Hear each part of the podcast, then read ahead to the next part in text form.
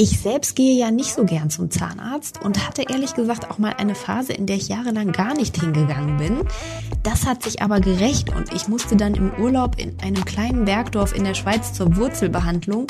Das war ziemlich furchtbar und hat auch nicht so richtig gut geklappt. Und deshalb gehe ich seitdem brav mindestens einmal im Jahr zur Kontrolle und zur Zahnreinigung.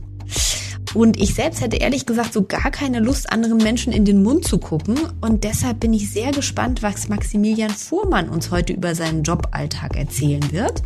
Maximilian arbeitet als Zahnarzt in Achern in Baden-Württemberg. Das ist so zwischen Karlsruhe und Straßburg. Und er kommt aus einer Zahnarztdynastie. Sein Opa, sein Vater und zwei Tanten sind Zahnärzte und Zahnärztinnen. Aber er ist beim Studium zunächst am NC gescheitert. Wie er dann doch den Einstieg in den Job geschafft hat und wie es ist, eine eigene Praxis zu leiten, darüber sprechen wir jetzt im Podcast. Ich bin Verena Töpper und ihr hört Und was machst du? Den Job-Podcast vom Spiegel. Mein Kollege Florian Gontek und ich sprechen hier abwechselnd mit Menschen über ihre Berufe, wie sie dazu gekommen sind und wie ihr Alltag aussieht.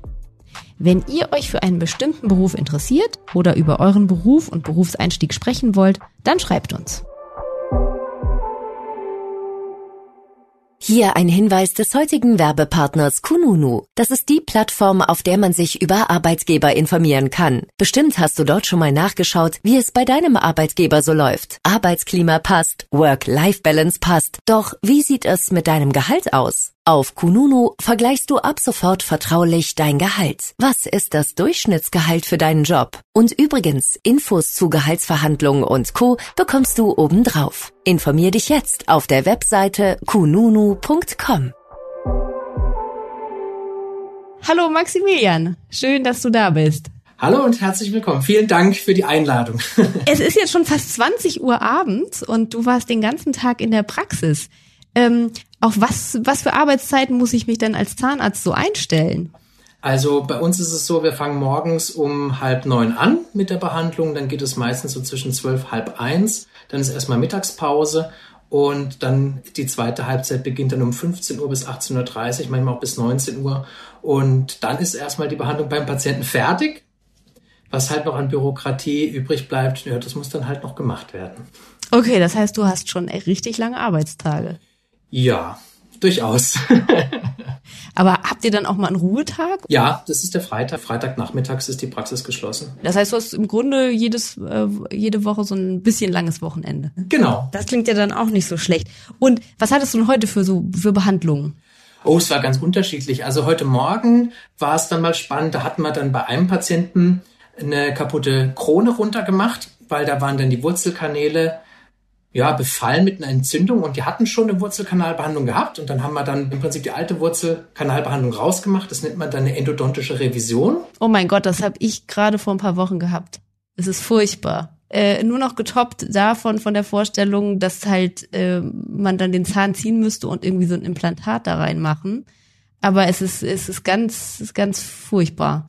Okay, und das so, mit dem hat dein Tag begonnen. Das ist ja schon ja, nebenher musste man dann halt noch eine, eine systematische Parodontitis-Therapie machen, also dann halt das Zahnfleisch äh, säubern oder die Wurzeloberflächen säubern und dann noch Zähne präparieren für Zahnersatz, Abdrücke machen und dann noch ein paar Löcher füllen. Also war von allem immer was dabei. Wie ist das denn für dich? Ne? All die Leute, von denen du jetzt erzählst, von denen ähm, hat sich keiner gefreut, dich zu sehen, oder? Die meisten Leute haben schon Angst und auch Respekt vom Zahnarzt. Also ich gehöre auch dazu, wenn ich Patient bin bei meinem Vater ähm, ja, da bin ich dann auch nicht so der mutigste. Das ist tatsächlich ein ganz äh, spannender Punkt, denn du kommst aus einer Zahnarztdynastie, kann man es schon sagen. Also dein Vater ist Zahnarzt, seine Tanten sind Zahnärztinnen.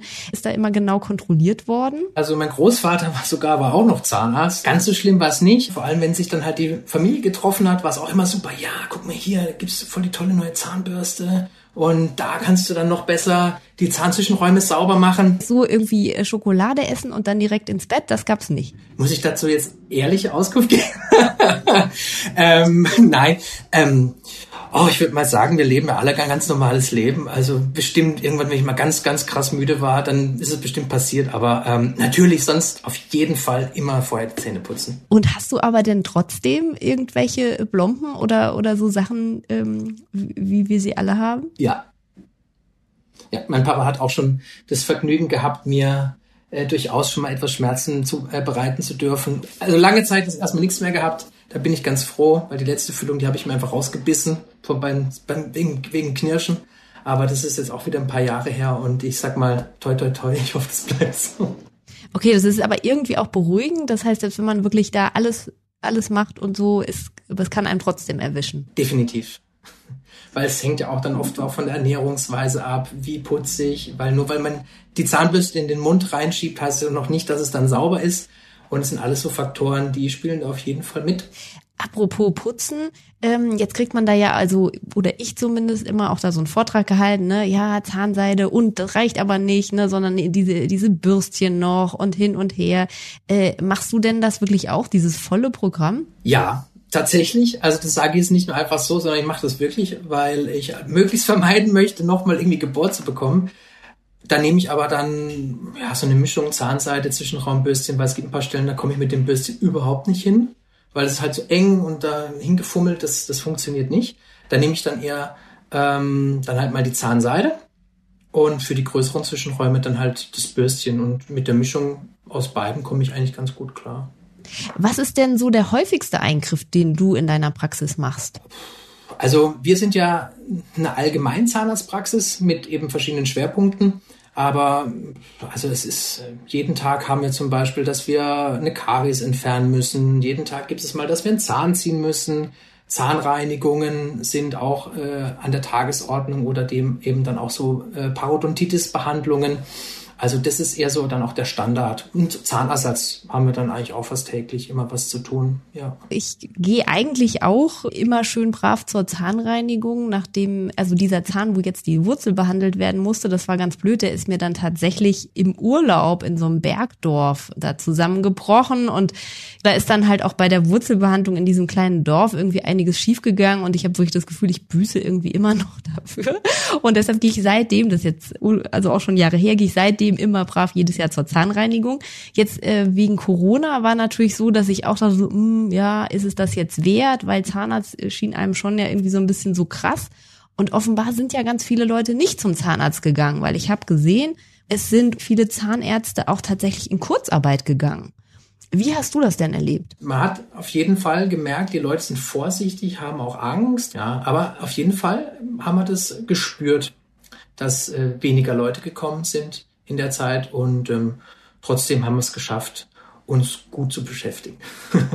das heißt, du musstest für dich und deine Leute keine Kurzarbeit anmelden? Glücklicherweise nicht, nein.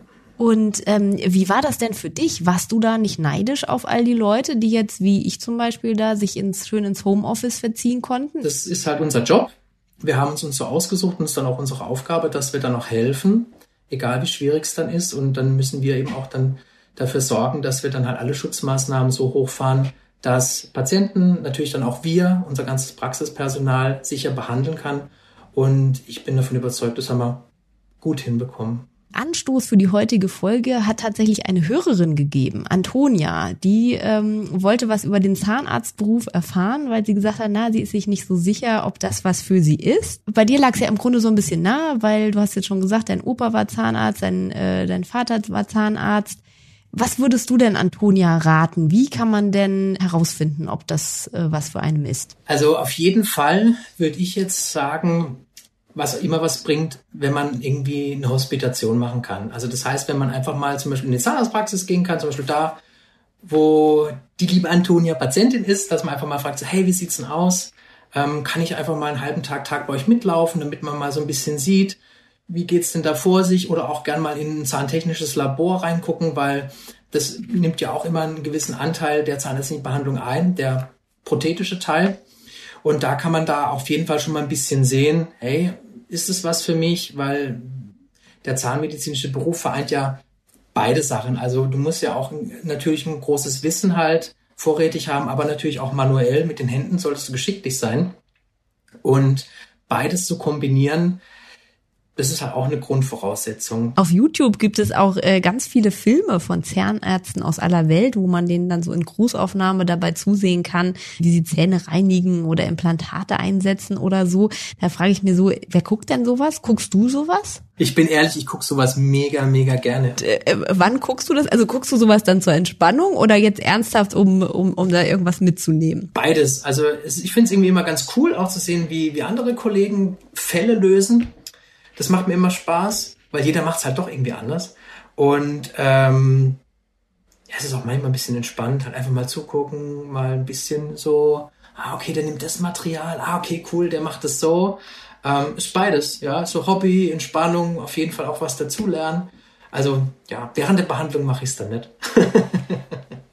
Also jetzt so aus meiner Perspektive, ich, ich könnte mich, glaube ich, gar nicht dazu überwinden, das anzugucken, weil ich das halt einfach super eklig finde. Äh, mal ganz ehrlich, gab es bei dir mal so eine Situation, wo was also so, so richtig unangenehm war?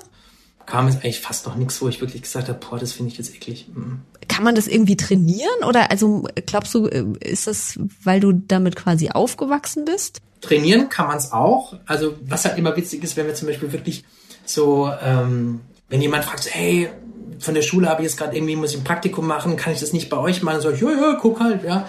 Äh, und da gab es halt schon teilweise auch die, die witzigsten Situationen von, ja, geht gar nicht, Übelkeit, umgekippt, äh, alles, aber wir sagen halt den Leuten immer, hey, es gibt halt Körperflüssigkeit, Sekrete, Blut, alles Mögliche. Wenn ihr das nicht anschauen könnt, dann bitte auch kein Praktikum machen. Also so einen gewissen Ekelfaktor sollte man aushalten können, ja. Ich stelle mir vor, es kann ja auch richtig gefährlich werden, oder? Wenn Patienten jetzt aus Angst plötzlich den Kopf wegdrehen oder irgendwie auf einmal den, den Mund zumachen. Du hantierst da ja auch ganz schön mit scharfen Geräten.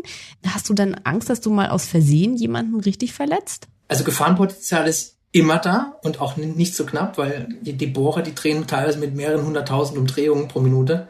Und klar, da muss man halt richtig gut aufpassen, die Wangen wegdrücken, die Zunge wegdrücken und dann auch, wenn wir operieren mit dem Skalpell, dass halt alles dann eben aus dem Bereich weg ist, wo wir operieren wollen. Weil da kann schon was passieren, ja. Und da muss man halt immer auch vorsichtig sein und geschickt. Und gerade wie du es ja auch gesagt hast, wenn der Patient mal plötzlich nicht wirkt, hustet oder plötzlich wegzuckt, da muss man halt schon immer flink sein, ja. Kannst du dich noch an deinen ersten Patienten erinnern? Das war auf jeden Fall in der Uni in Freiburg. Der Patient damals, wo wir halt, ja, ich sag mal, eine Karies entfernen mussten, war dann auch so, ja, ja, Sie haben das doch schon mal gemacht, oder? Und ich habe ich hab so geschwitzt und hat so einen Schiss und habe ich gesagt, ja, ja, ja, ja, klar, doch, doch, ich habe ich hab's schon mal gemacht.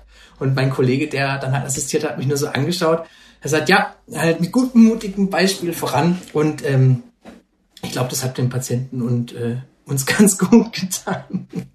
Wie funktioniert denn das eigentlich? Also ist das sozusagen so ein, so ein Studielabor, wo man als, als Patient dann hingeht? Patienten können sich da melden. Gerade zum Beispiel, wenn es um die Füllung geht, bekommen sie Kunststofffüllung, die kosten dann nichts. Dafür wird dann die Behandlung eben auch von einem Studenten durchgeführt, unter Anleitung und Anweisung dann eben von einem Assistenzzahnarzt.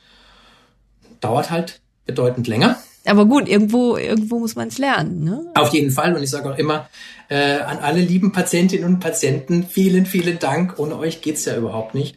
Weil ähm, ich sag mal, es gibt ja auch so Phantomköpfe, das sind dann so Puppen, wo du so Zähne reinschieben kannst aus Kunststoff. Das ist ja natürlich nicht ganz schlecht. Man lernt es auch am Anfang dann so, aber es hat halt mit der Realität halt gar nichts zu tun, weil da ist halt noch deutlich mehr Speichel oder ein kleiner Mund zum Beispiel. Die erste große Hürde beim Einstieg in den Beruf als Zahnarzt ist ja der Numerus Clausus, um einen Studienplatz überhaupt zu ergattern. Und da habe ich mal nachgeguckt, in diesem Wintersemester haben sich 15.770 Menschen auf einen Studienplatz im Fach Zahnmedizin beworben. Es gibt in ganz Deutschland aber nur 1547 Plätze. Je nach Bundesland muss man deshalb einen Abischnitt von 1,0 bis 1,3 haben. Wie war das denn bei dir? Also den Numerus Clausus habe ich damals nicht erreicht. Also mein Schnitt war 1,9. Und dann habe ich mich eben auch bei verschiedenen Unis beworben, also kreuz und quer durch ganz Deutschland, habe aber keinen Studienplatz bekommen. Und dann muss man ja irgendwie die Zeit ja überbrücken, weil ich ja nicht wusste, ging dann ums Nachrückverfahren und das kann schon mal sehr lange dauern. Und dann habe ich halt erstmal angefangen mit einer, mit einer zahntechnischen Ausbildung.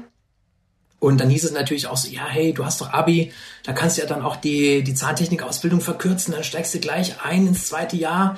Ähm, ja, ist ja ganz schön. Ich meine, durch die Schule hat man gelernt, dass man halt was pauken kann, aber halt technisch konnte ich ja noch gar nichts, weil ich ja damit noch null Berührungspunkte hatte. Und ähm, dann an der Berufsschule hieß es dann auch mal so, ja, nach einer Woche, also wir müssen jetzt so Zähne aufstellen nach dem und dem Konzept. Und in einer Woche werdet ihr getestet. Und ich stand halt da, Gott, hab gedacht, haben noch nie gemacht, keine Ahnung, wie das funktionieren soll.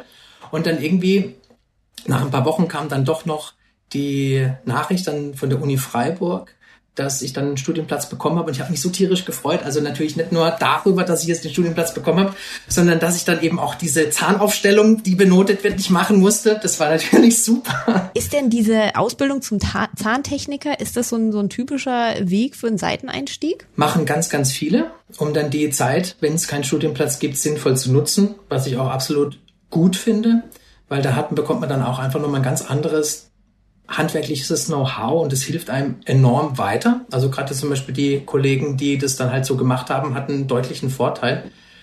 Macht auf jeden Fall Sinn. Oder zum Beispiel gibt es dann natürlich auch die Möglichkeit, dass man dann eben als zahnmedizinisch oder zahnmedizinischer Fachangestellter dann auch eine Ausbildung macht. Dann ist man halt direkt dann in der zahnärztlichen Praxis, das macht dann auch Sinn. Du hast es eben schon gesagt, dass die Kollegen dann im Studium auch ein bisschen einen Vorteil hatten, denn als Zahnmedizinstudent muss man auch einen praktischen Teil der Ausbildung durchlaufen und eben Prothesen, äh, Brücken, Kronen, sowas anfertigen.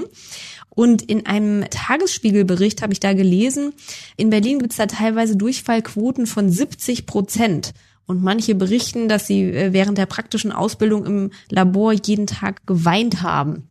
Wie dramatisch hast du das erlebt? Ja, also es war teilweise nicht so eine super angenehme Zeit, weil klar, du bist unter Druck und dann musst du eben in einer gewissen Zeit eine Arbeit verrichten. Wenn dann mal was nicht so ganz glatt läuft, weil irgendeine Maschine funktioniert nicht oder irgendwas geht kaputt, dann sitzt du halt da wie ein totaler Depp und weißt halt nicht, was du tun sollst. Ja, es, ähm, es gab qualvolle Stunden auf jeden Fall. Ob man das kann oder nicht, das merkt man wahrscheinlich auch in dem Moment erst, ne? Oder kann man das vorher irgendwie üben? Ja, also ganz, ganz viele, die dann auch in den technischen Kursen bei uns waren, halt noch im, in der Vorklinik, haben auch teilweise gemerkt dann so, hey, das ist ja, das ist ja total doof, das gefällt mir überhaupt nicht, ich, ich komme damit nicht klar und ähm, sind dann auch raus aus dem Studium, weil sie einfach gemerkt haben, das, das, das ist nicht meins, das liegt mir nicht. Kann man denn dann zum Beispiel in die Humanmedizin wechseln? Ja, das auf jeden Fall. Da muss man dann einfach mal schauen, ob man dann dementsprechend einen Platz bekommt. Also es haben dann auch ein paar gemacht, äh, die dann im Prinzip, weil sie nicht in die Humanmedizin gekommen sind, weil der NC dann noch krasser war zu der Zeit, sind in die Zahnmedizin gegangen und haben dann später gewechselt. Aber es gab auch Mediziner, die gesagt haben, nee, ich, ich möchte doch mehr Praxis haben, dass sie auf Zahnmedizin umgesattelt haben. Also Wie ist das denn insgesamt so mit Zahnis und Humanis? Stehen sich auch oft irgendwie als zwei Fraktionen gegenüber? Ähm, ja, es gibt halt immer ein bisschen Sticheleien, dass man halt sagt, so ja, ihr, ihr seid ja nur Zahnmediziner im Endeffekt, ne? Also ihr seid eher so die Handwerker. Aber ich sage jetzt mal rückblickend, ist das alles, alles im Rahmen. Wir haben uns alle lieb. Warst du denn froh, als das Studium vorbei war? Aber hallo. ja, auf jeden Fall. Ich habe mich dann sehr gefreut, doch dann endlich irgendwann mal mehr Praxiserfahrung sammeln zu dürfen. Ähm, die Uni war eine tolle Ausbildung, war eine anstrengende und lange Ausbildung. Aber natürlich ist es dann halt einfach nur mal so, wie es bei jeder Berufsausbildung ist. Im Alltag sieht es dann doch nochmal anders aus. Und ähm, das hat mir dann schon einfach wahnsinnig viel Spaß gemacht, dann damit anzufangen. Hast du denn auch schöne Erinnerungen an dein Studium? Dadurch, dass wir halt nicht so viele waren pro Semester, ähm, dass der Zusammenhalt immer echt gut war. Und es gab da auch immer Zani-Partys, die haben auch immer mega Spaß gemacht. Das war schon cool. Und wir haben auch ähm, dann, als dann das Examen fertig war, haben wir uns dann auch getroffen, also nicht der ganze Examensjahrgang, aber ein Teil davon und sind dann auch mal nach Mallorca gedüst für eine Woche. Das war natürlich auch super, super lustig. Ähm, wir hatten 2018 mal einen Bericht im Unispiegel und in dem ging es darum, dass Zahnmedizin einer der teuersten Studiengänge Deutschlands ist, weil die Studierenden so viel Material kaufen müssen. Also Bohrer, Mundspiegel, aber auch Modellierwachs, Zement und sowas. Und in dem Bericht wird eine junge Frau aus München zitiert, die schon vor Studienbeginn einen sogenannten Vorklinikkoffer kaufen musste für 1500 Euro. Wie war das denn äh, bei dir? Den, den haben wir dann gekauft, also meistens dann von den Studis, die dann halt schon fertig waren mit dem Studium, den halt nicht mehr gebraucht haben. Da haben wir den dann meistens dann halt äh, abgekauft, ja. um, wenn du den halt komplett neu von einem Dentaldepot mit allen neuen Sachen bestückt gekauft hast, liegt es dann manchmal sogar noch drüber. Das geht dann schon richtig ins Geld, weil du dann halt immer ins Dentaldepot latschen musst, sagst, hey, ich brauche jetzt wieder hier Wachs, ich brauche da irgendwelches Silikon, ich brauche da wieder was. Also da kommen dann schon einige Hunderter oder auch mal Tausender dann, also in der Gesamtlaufbahn da zusammen. Äh, es ist kostspielig und es ist dann auch immer mal wieder überraschend, wo man dann immer denkt, mein Gott, wirklich jede Sache kostet dann echt richtig, richtig Geld. Hat man denn da Zeit, um neben dem Studium noch zu jobben? Also in den Semesterferien hast du Zeit. Also ich habe ganz gerne dann auch gearbeitet vom Studentenwerk. Gab es immer ein paar Jobs, die man machen konnte, dass du halt bei einem Umzug helfen konntest. Das war immer ganz cool. Oder ich bin dann auch äh, Fahrer gewesen für einen Unternehmensberater aus Denzling. Das war schon echt stark, weil der hat halt jemanden gebraucht, der ihn dann halt ganz durch ganz Deutschland kutschiert, weil er hat halt nebenher dann halt schon Sachen vorbereitet, Unterlagen vorbereitet und wenn du dir halt überlegst, weißt du, Studio hast halt keine Kohle, aber kannst ein dickes Auto fahren, das ist halt schon stark. Also rein äh, finanziell, wenn ich mir das angucke, das durchschnittliche Einkommen eines selbstständigen Zahnarztes liegt bei 183.000 Euro im Jahr muss man jetzt noch sagen, das ist also der Jahresüberschuss der Praxis. Da gehen dann noch Steuern, Altersvorsorge, Versicherungen und eben diese ganzen Kredite und so weiter ab. Aber jetzt so rein auf dem Papier würde ich sagen, kannst du jetzt locker mit dem Unternehmensberater mithalten. Auf dem Papier klingt es echt gut, ja. Die Frage ist halt immer, was bleibt dann übrig? Und man kann auf jeden Fall gut davon leben. Das äh, will ich auch gar nicht bestreiten.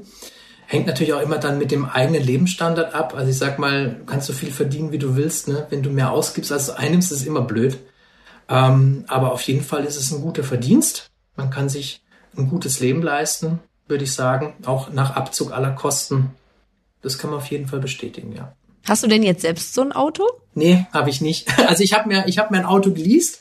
Also ich finde Autos cool, ja, aber ich bin jetzt nicht, nicht so heiß drauf, ehrlich gesagt. Das heißt dann immer so, ja, Zahnarzt, immer gleich so Porsche und dann auch immer gleich Rolex und was weiß ich was, alles sofort das eigene Haus mit Pool sage ich, ja, ich weiß ja nicht, wie das für 40, 50 Jahren war, aber ähm, äh, nee, also ich kann das so nicht bestätigen. Aber deine Uhr sieht auch sehr schick aus. Die habe ich von meiner Tante geschenkt bekommen vor zum Abi damals. Ja, es ist keine Rolex. aber auch eine Zahnärztin, richtig? Genau. Wie war das denn bei dir? Bist du dann direkt in die Praxis von deinem Papa eingestiegen? Nee, bin ich nicht. Also wir haben dann auch ausgemacht, dass ich gesagt habe, nee, ich möchte das erstmal auch nochmal woanders Berufserfahrung sammeln. Und da habe ich mich auch bei ganz vielen verschiedenen Praxen äh, in Freiburg beworben, also halt initiativ, die haben gar niemanden gesucht. Und von den meisten kam entweder gar nichts zurück oder manchmal kam sogar ein Schreiben zurück, dann so vielen Dank, aber nein.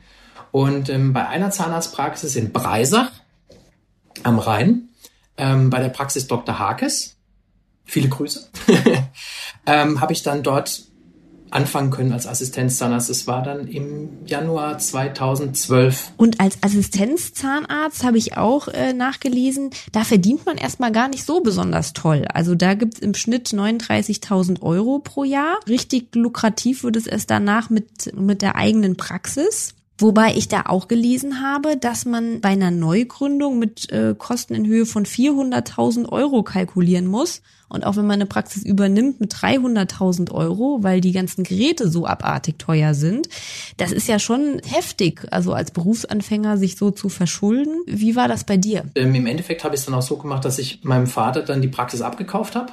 Und dann ist es natürlich auch erstmal spannend, wenn du dann vor diesen Zahlen stehst, die du dir vorher halt noch nicht gar nicht so ausmalen konntest, dass man auch sagt, so, okay, ich verschulde mich jetzt eben auch viele, viele Jahre. Das ist dann äh, natürlich auch nicht so ein tolles Gefühl. Und da muss auch mit der Bank reden und dann auch mit denen verhandeln. Lernt man das denn im, im Studium? diese ganzen betriebswirtschaftlichen Sachen? Also es gibt so kurze Vorlesungen dann teilweise mal, aber das ist, ähm, ich sag mal so kurz angerissen, bringt meiner Meinung nach nicht wirklich was. Im Prinzip wirst du da nicht wirklich drauf vorbereitet. Wie lange zahlst du da ähm, deinen Kredit ab? Auch so zwischen 10 und 20 Jahre kommt das schon hin, ja. Ich meine, damit ist es ja auch noch nicht getan, weil du musst ja dann auch immer mal wieder dann eben auch die, die ganzen Sachen auch erneuern, modernisieren. Vielleicht ist ja mal wieder irgendwie was kaputt, dann musst du da was kaufen. Also Investitionsbedarf gibt es immer wieder. Laut der Bundeszahnärztekammer muss eine Zahnarztpraxis rein rechnerisch pro Stunde 326 Euro verdienen, um die laufenden Kosten zu decken und wirtschaftlich arbeiten zu können. Hast du dir da so einen Businessplan dann wirklich aufgestellt am Anfang?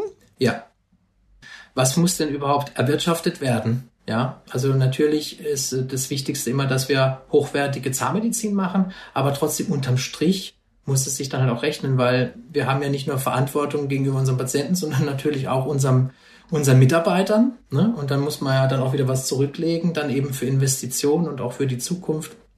Da muss dann dementsprechend halt auch ein Überschuss auf jeden Fall vorhanden sein. Das heißt, du fühlst dich auch als Unternehmer. Ohne geht's heutzutage nicht mehr. Und als Patient hat man ja immer die Wahl zwischen so günstigen und teuren Varianten. Also wir hatten es vorhin gerade mit dieser fiesen Zahnwurzel, Wurzel, die dann also nochmal neu gemacht werden musste. Und da hatte ich nämlich auch die Wahl. Also die günstige Variante, die die Kasse bezahlt hätte, wäre gewesen, dass von außen das Zahnfleisch aufgeschnitten wird und da irgendwie dran rumgefuhrwerkt.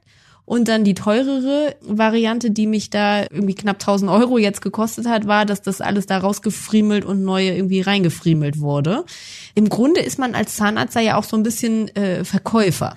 Also das ist absolut richtig. Natürlich ist es immer so, wir müssen von Gesetzeshalber auch immer dann die Kassenvariante anbieten. Und das ist auch absolut richtig so, finde ich auch gut.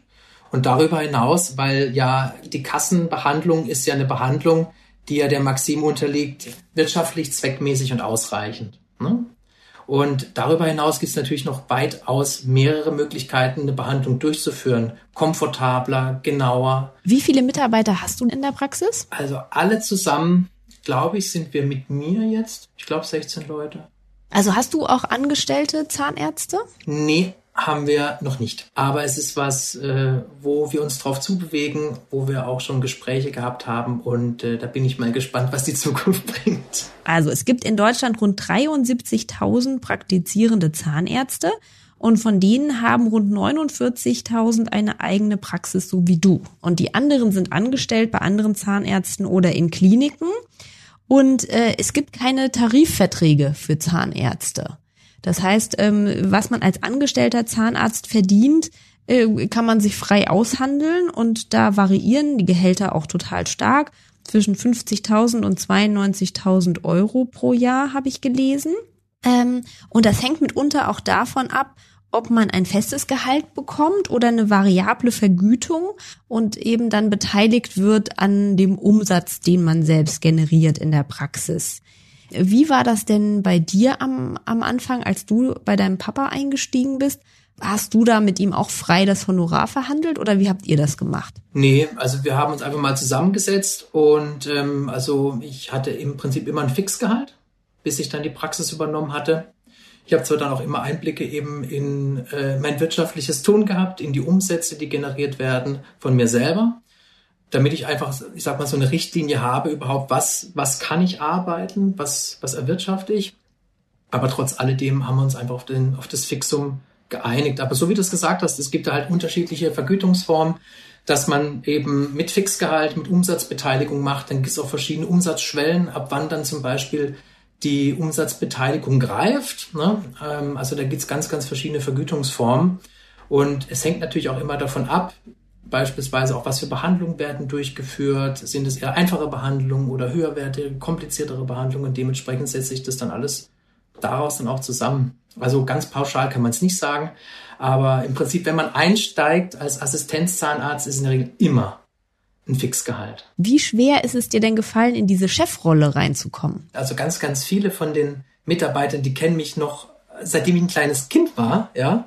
Und ähm, das ist dann auch ganz witzig, dann halt kleiner Steppke, dann halt im Studium ab und zu halt Hallo gesagt oder halt an, Papa angerufen, wenn irgendwas war und jetzt halt, ja, ich sag mal, der Vorgesetzte, der Chef. Ähm, ist ein tolles Gefühl, auf jeden Fall, aber auch ein bisschen komisch, weil irgendwie ist, ist ja immer so, ja, der Chef, der, der steht dann irgendwie über allem und da muss man dann auch autoritär sein und alles. Auf jeden Fall gewinnungsbedürftig am Anfang, aber man macht richtig Spaß, weil ich sag mal so, wir sind irgendwie ja eine große Familie. Wir verstehen uns gut, begegnen uns, würde sagen, auf jeden Fall auf Augenhöhe. Und wie es halt immer ist, wenn halt mal irgendwie was, wenn es was zu klären gibt, muss man es halt klären. Ne? Und das ist dann halt nicht immer unbedingt nett. Aber man muss halt einfach mit, miteinander reden und ähm, das funktioniert gut, macht sehr, sehr viel Spaß. Jetzt hast du so geschwärmt von deinem Beruf, aber gibt's auch was, was richtig nervt? Bürokratie. ähm, der Beruf ist echt mega, mega genial. Also ich würde ihn jedes Mal wieder machen. Ähm, klar, natürlich ist auch so, wenn du dann deine eigene Praxis hast, gehört der ganze Papierkram auch dazu. Aber es wird halt echt immer, immer mehr, nochmal irgendein Gesetz, nochmal irgendeine Vorgabe. Und ähm, das ist dann manchmal schon echt zäh. Wenn du dann denkst, so, boah, jetzt hast du irgendwie mal nicht 10, 12 Stunden irgendwie da deine Arbeit gemacht, jetzt muss ich nochmal hinhocken und irgendwelche Sachen machen. Das ist dann manchmal schon so ein bisschen, ja. Was sind denn ganz falsche Vorstellungen von dem Beruf? Dass man eigentlich nur am Patienten behandelt und sonst nichts zu tun hat. Also du hast halt auch viel, je nachdem, in welcher Rolle du halt bist. Ne? Also wenn du jetzt zum Beispiel dein eigener Chef bist, dann musst du natürlich einfach natürlich die Behandlung am Patienten können. Also das mit der Hand, dann natürlich auch dann das Betriebswirtschaftliche musst du können oder solltest du auf jeden Fall beherrschen. Abrechnung musst du beherrschen, finde ich. Also auf jeden Fall, dass man eine Ahnung von hat. Wie führe ich Menschen? Wie kann ich Menschen begeistern? Gerade wenn es auch um das eigene Team geht. Also man muss halt wirklich ganz, ganz viele verschiedene Dinge miteinander kombinieren. Marketing heutzutage auch wichtig. Ja, wie kann ich mir gewisse Grundkenntnisse aneignen? All das, ähm, das gehört finde ich dazu, dass man dann auch einen, einen erfolgreichen Alltag hat, ne? weil wenn man das alles nur isoliert betrachtet, also zum Beispiel, ja gut, ich gehe in die Praxis, ich bohre ein bisschen, dann gehe ich wieder heim, das ist es halt nicht. Es ist viel komplexer. Halten wir doch mal zum Abschluss fest, du liebst auf jeden Fall deinen Job, das hat man das ganze Gespräch über gemerkt. Ähm, als Einstieg, wenn es nicht gleich klappt mit dem NC, nicht sofort aufgeben. Äh, Erstmal mit einer Ausbildung als, als Quereinstieg kann auch noch gut klappen und sich vor allem von dem praktischen Teil im Studium auch nicht entmutigen lassen. Mhm, mh. Zum Abschluss doch nochmal eine ganz praktische Frage. Was ist denn dein bester Tipp für richtig weiße Zähne? Puh, also ich bin ja bekennter Kaffee-Vieltrinker. Hm. Auf jeden Fall regelmäßig die Zähne putzen, das hilft auf jeden Fall schon immer auf sehr, sehr viel. Bringen denn diese ganzen, diese Zahnpastas, wo dann so draufsteht, hier jetzt für extra weiße Zähne? Boah, also ich sag mal, die meisten Zahnpasten sind ja alles äh, Kosmetikprodukte. Deswegen sind sie auch frei verfügbar, kannst du ja alle ganz normal kaufen. Ähm, Wäre ich immer vorsichtig, ja, weil es gibt's halt auch gerne, wenn zum Beispiel so Perlweiß, kenne ich dann noch von meiner Mama früher, ähm, das Zeugs hat ja dann manchmal dann schon ein bisschen aggressivere, ich sage es mal, Scheuermittel drin, die dann vielleicht auch den Zahnschmelz ein bisschen angreifen können bei längerer, intensiverer Dauerbehandlung. Und da wäre ich immer ein bisschen vorsichtig. So ein Bleaching, da denke ich immer so, oh Gott, das ist nur was für Leute, die, weiß nicht, sich auch die Nase operieren lassen. Wie krass ist das? Du ist gar nicht so krass. Ähm, Oder sagst du das jetzt, weil das super lukrativ ist für dich? Ähm, ich habe es auch schon selber bei mir mal gemacht, weil ich wollte dann mal wissen, ja, tut es eigentlich auch weh, da so lange den Mund aufzulassen oder oder wie, wie fühlt sich das überhaupt an, ja? Weil wir können ja immer immer erzählen, ja, ist ja alles easy peasy. Es, es hängt auch immer vom Patienten ab, ne? Also wenn jemand zum Beispiel extremst schmerzempfindlich an den Zähnen ist, da sollte man dann halt schon mal wirklich überlegen, will ich mir das antun? Weil dieses ähm, ja, dieses Bleichmittel kann auch die Zähne mal für einen Tag ein bisschen empfindlich machen da, da muss man dann vorher auch schon mal gucken und das dann auch mit dem Zahnarzt bereden. Vielen Dank, Maximilian, dass du da warst. Vielen Dank, dass du dir die Zeit genommen hast. Äh, es hat mir viel Spaß gemacht. Vielen herzlichen Dank. Ich fand's auch mega, mega cool. Und an dieser Stelle grüßen wir nochmal Antonia und hoffen, dass es ihr viel gebracht hat und dass sie sich jetzt besser entscheiden kann, ob der Beruf was für sie ist oder nicht. Auf jeden Fall. Antonia, alles Gute. Ich habe heute viel gelernt. Ich hoffe, es geht euch auch so. Und ich hoffe vor allem, wir konnten dir, liebe Antonia, weiterhelfen bei der Berufswahl. Einen ganz persönlichen Tipp kann ich euch noch geben. Geht zur Zahnarztvorsorge. Ich habe für euch getestet, was passiert, wenn ihr es nicht tut. Und ich kann euch versichern, ihr werdet es bereuen.